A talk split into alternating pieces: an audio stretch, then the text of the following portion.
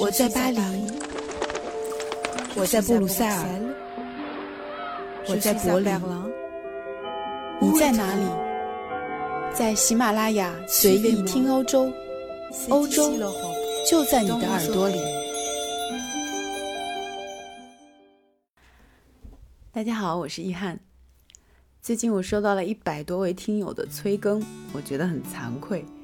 虽然有时候我们会在不知不觉中变得忙碌，但是我相信，只要我们的内心依然怀着对世界的向往和好奇，我们之间通过这个节目建立的联系就不会走远，我们也总能找到彼此。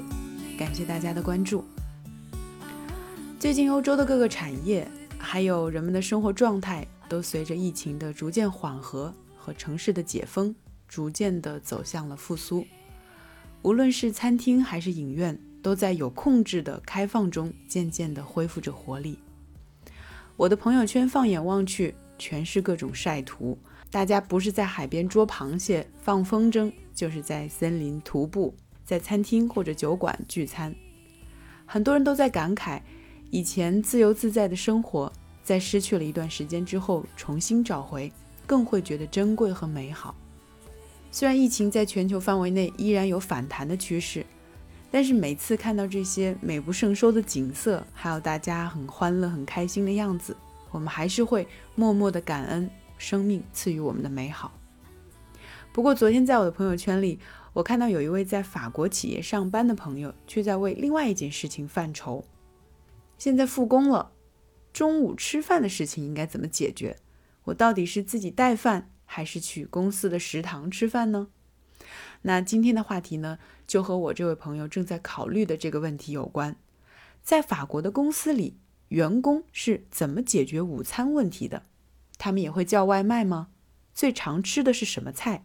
疫情之后，这些情况会不会有所改变？首先，我们来看看在巴黎市中心，在午餐的这个时间段，公司门口的一些场景。基本上，只要不下雨。公司门口可以坐人的地方，无论是夏天还是冬天，通常都会聚集大量的在抽烟的男男女女，还有手里拿着浓缩咖啡的，或者是啃三明治的年轻人。他们通常都是在非常轻松惬意的聊着天，似乎相比起食物，他们更享受的是谈话和说笑。还有人在很快的吃完自己的简餐之后，会舒舒服服的找一个长椅躺下来，静静的享受洒在身上的阳光。那现在呢，就让我们走进公司的内部，看一看是什么情况。如果这家公司的规模不大，又没有食堂的话，那么人聚集最多的地方，应该是必不可少的那个厨房的一角。那里呢，通常会有微波炉、冰箱，还有非常重要的咖啡机。通常这里也是同事之间有事没事、各种聊天八卦最聚集的地方。法国人在早晨一般到了公司之后啊，都会先到这里来喝上一杯咖啡，拉拉家常，互相问候一下，才会回到各自的工位上去开始上班。而且在上班的过程中，也会时不时的跑到这里来休息和放松一下。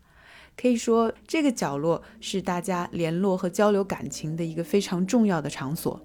员工午餐最常见的选择就是自己带饭去公司。如果我们打开他们的午餐饭盒，你会看到的几种最常见的种类，其中之一呢就是各种沙拉，包括含淀粉类的沙拉，像马铃薯啊、米饭呐，或者通心面的沙拉，或者蔬菜沙拉和生菜沙拉。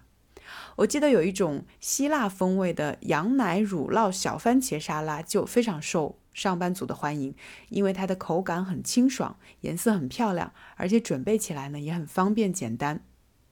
另外有一种常见的食物是呃各种口味的卷儿，因为卷的制作也非常简单，便于携带。素食主义者呢可以在里面夹上豆腐，嗯，不然的话呢可以在里面夹上鸡肉和牛油果，这种呢营养比较丰富，也可以足够撑到下午。那对于一些上班族的懒人来说，它还有一个方便无比的优势，那就是吃卷儿并不需要任何的餐具。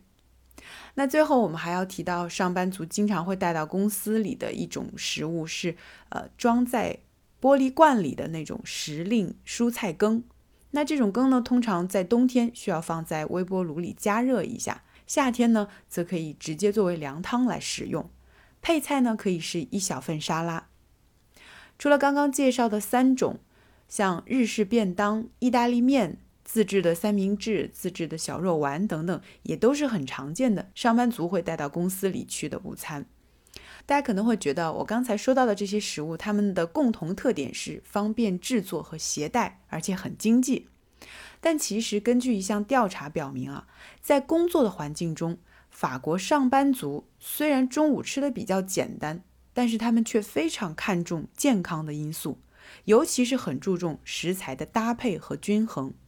很多人都希望能够自己来掌控自己的午餐食物的丰富和多样性。而不是每天都得去附近的面包店吃同样的一款三明治。那说到这里，还需要指出的是，如果说外卖在近几年在法国的接受程度有所提高，比如说像很多披萨店现在都可以送外卖到家里去，但是基本上没有法国人会叫外卖送餐到公司来。所以说，叫外卖吃中饭并不是法国人常见的一个午餐的选项。另外还有一个习惯上的差别就是。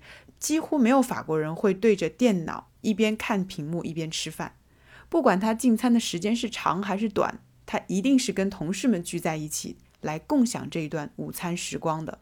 那之所以会这样，除了文化和习惯上的一些因素，更是因为有不少法国人相信，吃饭如果不专注，它的直接的后果是你不是吃的太多，就是吃的太少，非常容易下班之后报复性的狂吃。那这样一来就更不利于健康了。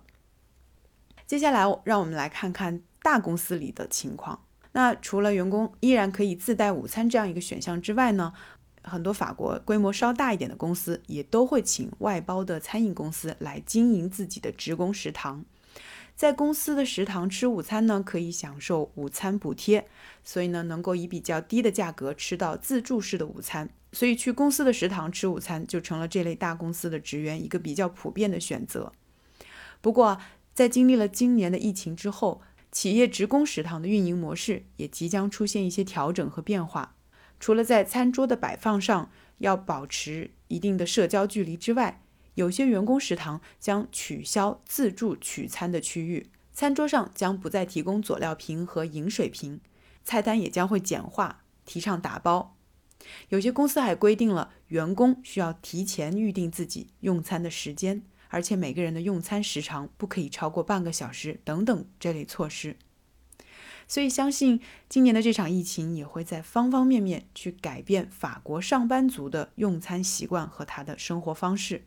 不过也没有办法，我们只能用更多的决心和勇气去适应这些调整，才算是真正的对自己和对他人的健康负责。最后要介绍的一点是，无论公司是否配备食堂，法国的公司基本上都会给自己的员工和实习生发放 Ticket Restaurant 餐券。这种方式呢，是公司会支付餐券的部分或者全部的金额，这也是餐饮补贴形式的一种。这种福利性的餐券一般它的金额是固定的，每张通常是在十欧左右，有的是八点九，有的是十点五等等。那除了极少数的例外，这些餐券呢，基本上能够在大部分的法国餐厅里使用。在进餐厅之前，只要注意门口有没有贴接受餐券的标志就好了。所以，那些平时自己带饭的员工也可以选择把这些餐券留着，在自己和家人去餐厅吃饭的时候来使用。不过呢，通常餐厅也会规定一次性能够使用餐券的张数的限额，比如说是两张。即便如此啊，这样的一种福利性的餐券，对于很多员工来说，也是日常生活中的一种小确幸。今天的节目呢，和大家聊了聊法国上班族都吃什么的话题，希望能够对大家有所启发。其实不管疫情如何发展，也不管我们需要做出怎样的生活习惯的调整，我们对于生活的那种积极的态度。对于健康生活方式的重视却是不能松懈的。也许从认真专注的吃好中午的这一顿午饭开始，你就可以开始改变。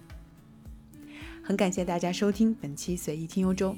如果你想加入我们的听友群，请添加小助手的微信 Blue minion b l u e 下划线 M I G N O N N E。我们下期节目再见。